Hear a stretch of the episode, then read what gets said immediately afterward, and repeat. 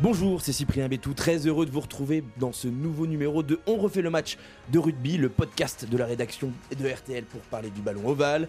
Et pour m'accompagner à la charnière demi-mêlée ou demi d'ouverture, le monsieur rugby de RTL, Jean-Michel Rascol, bonjour. Bonjour, forcément numéro 9 aujourd'hui. Ah bah, vous avez une préférence quand même. Là, forcément, oui. Bah oui, puisqu'on va parler du grand numéro 9 de la saison 2022. C'est Antoine Dupont qui a été élu champion RTL Sport 2022.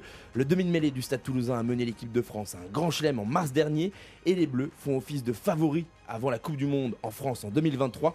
On écoute l'interview que de la remise du prix avec Isabelle Langer et toi, Jean-Michel, dans quelques instants. Est-ce que tu peux nous donner un peu les coulisses déjà de cette interview? Marcoussi, l'automne, il pleut, c'est triste, mais lui est là.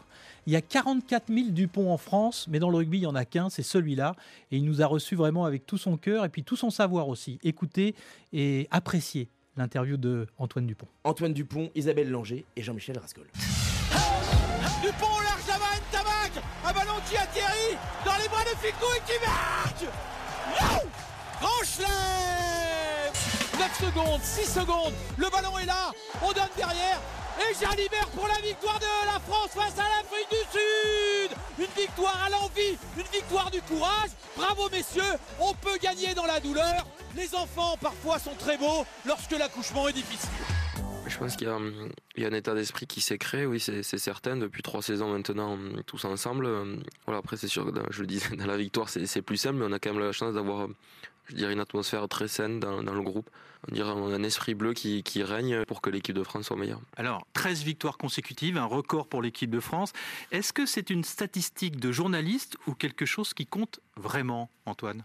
Ça reste euh, un symbole fort de, de ce qu'on est en train de faire en, en ce moment, c'est sûr même si ça reste anecdotique, ça nous donne pas de, de trophées, ça, ça, valide tout ce qu'on fait, ça montre qu'on est capable de gagner des, des, compétitions aussi euh, avec ce grand chelem, des matchs sous pression, avec différents scénarios. Donc voilà, ça montre qu'on est une équipe aujourd'hui qui est difficile à battre et ça, c'est une très bonne chose. Vous connaissez le record hein, d'invincibilité 17, non 18. 18. L'Angleterre et la Nouvelle-Zélande. On a encore un peu de boulot. Cette série d'invincibilité, elle a débuté avec la tournée d'automne 2021 avec notamment cette victoire contre les All Blacks. Ça a marqué le point de départ de la grande aventure vers la Coupe du Monde, ça? Je pense qu'à la veille de ce coup d'envoi, euh, tout le monde avait en tête le, match d'ouverture de, la Coupe du Monde qui sera encore une fois contre ces All Blacks. Euh, qu'on n'avait pas rencontré depuis le mandat du staff de, Fabien non plus, donc on avait envie de, les jouer, de s'y confronter. Oui, je pense que de toute façon, depuis qu'il y a eu le tirage au sort, tout le monde pense au match d'ouverture. Ça nous, ça nous en a rapproché euh, un peu plus. Et de l'avoir gagné, ça nous a encore plus euh, euh, rapproché, je dirais, du public qui s'identifie de plus en plus à cette équipe et qui a envie de la supporter. Dans la salle de vie à Marcoussis du 15 de France, sur la flèche du temps chère à Fabien Galtier, ce match des Blacks, il est encore présent? Oui, c'est un point important de notre parcours jusqu'à maintenant, de pouvoir vaincre des grosses équipes. La Nouvelle-Zélande, c'est l'équipe mythique du rugby. Quand euh, on parle de rugby, je pense qu'il y a des gens qui connaissent peut-être plus la Nouvelle-Zélande et l'OACA que l'équipe de France, pour ceux qui ne connaissent pas le, le, rugby. Et voilà, on sait qu'à chaque fois qu'on les rencontre, c'est un défi euh, immense. On ne les avait pas gagnés depuis, euh, j'ai plus la date, mais très longtemps, 2009 je crois. Donc voilà, c'était important pour nous, même si on avait eu des bons résultats, on avait validé certaines choses, mais de, pouvoir franchir un cap, franchir un pas en vue de cette Coupe du Monde notamment. Nos auditeurs euh, ne connaissent pas forcément la vie de Marcoussis. Jean-Michel parlait de la flèche du temps. Moi, j'aimerais que vous nous expliquiez ce que c'est exactement dans cette salle de vie. il y a plusieurs termes euh, de Fabien qui nous parle à nous, qui ne parlera pas au grand public, mais euh, l'idée de cette flèche du temps, c'était du, du, parcours de. mais c'est matérialisé? Sur un des murs ou... Oui, il y a toutes les rencontres qu'on a jouées depuis le début, avec à chaque fois des, des petits rappels sur le scénario, le match, le moment clé du match, le joueur du match, euh, etc. Comme ça, on voit tout notre parcours depuis euh, le, le France-Angleterre de, du 2 février 2020, il me semble. Mhm. Et euh, voilà, parce qu'il faut, il faut se rappeler d'où on vient et, lever la tête pour où on veut aller. Voilà. Il y a le tournoi Destination ensuite, avec ce grand chelem qui n'avait pas été réalisé depuis 12 ans. Ça aussi, l'attente était tellement énorme. Ouais, on l'a bien senti et il y a quelques années, personne n'y aurait cru, personne n'y aurait pensé. Et, du coup, il y avait forcément moins d'engouement. Là, ça faisait deux fois qu'on échouait à la, à la seconde place. Ça voulait pas le faire. Et voilà, je pense que le public l'attendait. Nous aussi, on l'attendait. Et euh, on a réussi à le faire. Parce qu'il y a une chose très importante à vos yeux, ce sont les titres. C'est bien de battre les Blacks, dites-vous, mais les titres, ça reste dans l'histoire de votre sport. Ouais, je pense qu'on a tous à cœur d'écrire notre ligne dans le, le palmarès du, rugby français. C'est ce dont on se souvient euh, quand on arrête, quand on fait les vieux cons autour du bar. Euh, on parlera de, ça dans quelques décennies, mais ça, c'est des moments qui resteront, même si euh, des grandes victoires comme les All Blacks, on s'en souviendra aussi, c'est sûr. Il y a eu un match au mois de novembre face au Springboks à Marseille. Vous vous souvenez de la Marseillaise? Je, pense qu'on s'en souviendra tous. Euh, ce stade, il, a une acoustique particulière, je pense. Et peut-être c'est juste de savoir que les gens rentrent dans le vélodrome, ils savent qu'ils sont obligés de faire du bruit. C'est souvent ça aussi quand on joue en province, où les gens n'ont pas forcément l'occasion de venir nous voir à, à Paris. Le rugby, ça reste aussi quand même un sport du, plutôt du sud-ouest, du sud de, la France. Donc quand on se déplace, les gens euh, sont encore plus motivés, encore plus envie de, nous applaudir et ce stade s'y prête euh, à merveille. Vous parliez de, nous parlions de l'attente. RTL a réalisé un sondage avec euh, Odoxa et Winamax qui montre que 90% des Français ont un avis positif envers le, le 15 de France. 90%, c'est énorme. Ouais, c'est énorme. Je me rends pas trop compte, mais je pense que si on avait fait le même sondage il y a quelques années, euh, ça, aurait, été moins haut. Mais ça, c'est sûr que ça montre. Euh, Alors j'ai un chiffre, c'est 56% en mars 2022, c'est-à-dire euh, au moment du Grand Chelem.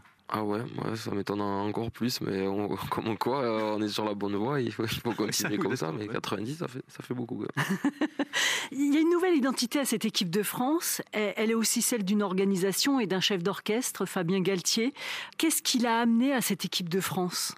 Un cadre, je dirais, euh, sur tous les aspects que, peuvent être la vie d'un groupe. Bien sûr, un staff technique euh, très compétent, des moyens qui ont été mis aussi par la fédération pour poursuivre aussi cette volonté, cette ambition-là une façon de, nouvelles façons de, s'entraîner, de nouvelles façons de, préparer les matchs, une minutie dans, la stratégie, dans la préparation, dans la technique où plus rien n'est laissé au hasard et je pense qu'il bénéficie aussi quand même euh, d'une génération qui est pas trop mauvaise aussi entre ses mains.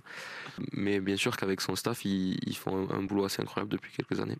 C'est vrai que vous avez par exemple des GPS en permanence dans le dos, vous avez même des puces maintenant dans les, dans les ballons.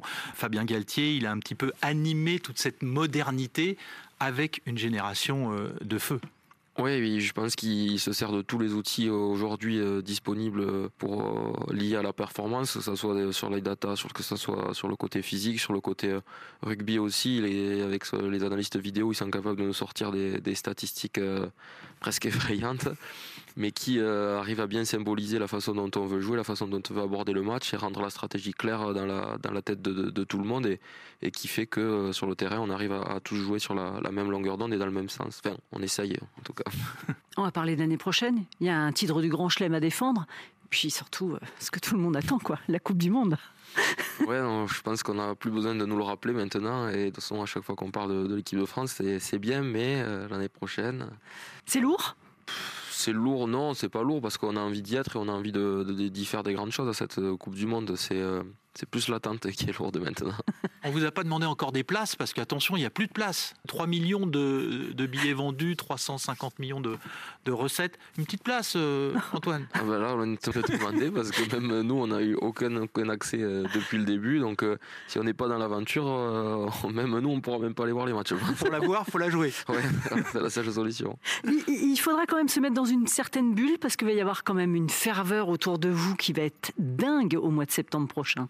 Ouais, c'est quelque chose qu'on va essayer d'anticiper. Euh, euh, surtout la résonance euh, médiatique qu'il pourrait y mm. avoir autour de cette compétition, à laquelle le, rugby n'est pas forcément, même si quand même on est un sport très médiatisé, mais on n'est pas encore habitué aux amas de journalistes, aux paparazzi, aux foules de supporters à la sortie des, hôtels. C'est quand même assez rare, donc ce sera quelque chose qu'il faudra, qu'il faudra bien gérer pour pas que ça pollue notre préparation. Les Britanniques, par exemple, ne disent pas numéro 9, ils disent Antoine Dupont. Ils adorent cette prononciation. Antoine Dupont. Ils s'en sont fait presque un ami parce que, voilà, ils se sentent proches de lui. Antoine Dupont, champion RTL Sport 2022. Cette interview a été enregistrée lors de la tournée d'automne, Jean-Michel, tu le disais à Marcoussis, et puis tu as été marqué par sa simplicité, euh, Antoine Dupont. Oui, parce que d'abord, il, il aurait pu ne pas être là. C'est la semaine où malheureusement il est suspendu, la semaine avant le, Japon. Il reste bien sûr avec ses camarades. Euh, depuis très longtemps, il nous avait dit Je serai là pour cette interview, pour ce trophée. Je suis honoré d'être le champion RTL de l'année et je consacrerai une, une bonne partie de cet après-midi à euh, cette interview, à vous accompagner, parce que au-delà de l'interview, il y a aussi toute la rétro sportif de l'année, commenté, apprécié, analysé par euh, le capitaine du 15 de France. Bon, en tout cas, on a bon espoir avec lui en 2023. Mais avant ça, Jean-Michel, on va plonger dans tes souvenirs. Histoire de Coupe du Monde. Nous sommes toujours à la Coupe du Monde 1995 en Afrique du Sud et cette fois-ci la mythique demi-finale Afrique du Sud-France sous des trompes d'eau, Jean-Michel. Eh bien, dans l'histoire de la Coupe du Monde, le destin d'un match a-t-il été plus dépendant des décisions arbitrales que cette demi-France-Afrique du Sud le 17 juin 1995 La réponse est sans doute Jamais. Une semaine plus tôt, déjà à Durban, les Bleus avaient éliminé les Irlandais sous un grand soleil. Mais là, les éléments allaient se déchaîner. Je me souviens que dans l'avion qui nous amenait de Pretoria, un joueur au moins avait sali son joli costume. Et c'est un déluge qui sévissait le lendemain à l'approche du Kings Park Stadium. Le terrain avait disparu sous les eaux et l'arbitre, le gallois Bivans, avait repoussé une première fois le coup d'envoi. Apparaissent alors des femmes noires avec des balais. Elles vont griffer la pelouse tout l'après-midi tenter d'éliminer les énormes flaques qui se sont formées. La scène est un résumé de cette Afrique du Sud qui tente de gifler l'apartheid. Le public blanc des tribunes ricane à la vue de ces ombres à peine vêtues qui luttent avec de simples balais contre les éléments. Dans les vestiaires, alors que le match est à nouveau retardé, les Français trépignent. Ils sont persuadés qu'ils sont capables de gagner. Le résultat sera une succession de frustrations et de mensonges. Kruger, le troisième ligne Sudaf, avouera des années plus tard sa surprise sur le coup de se voir accorder un essai qu'il n'avait pas aplati sous les yeux de l'arbitre. Dans l'autre sens, Fabien Galtier se verra stoppé d'un coup de sifflet improbable alors qu'il filait vers l'embut. Et puis bien sûr, Abdel Benazi à la 77e minute, le ballon a-t-il touché la ligne? La question est toujours posée. Le final restera d'une cruauté sans nom. Le pack des box se met à la faute à 5 mètres de sa ligne. Bivans ne bronche pas et alors qu'il reste 4 minutes d'arrêt de jeu, il siffle la fin du match. Mais la finale n'est pas terminée ici. Voilà, victoire, donne la victoire aux joueurs Springboks qui auront dominé la première mi-temps. Et les Français auront beaucoup de regrets, car pendant 4 minutes, eh bien, ils ont été à deux doigts de passer la ligne d'avantage. Il y a eu trois mêlées avec l'introduction Galtier. Ils n'ont pas su jouer le coup.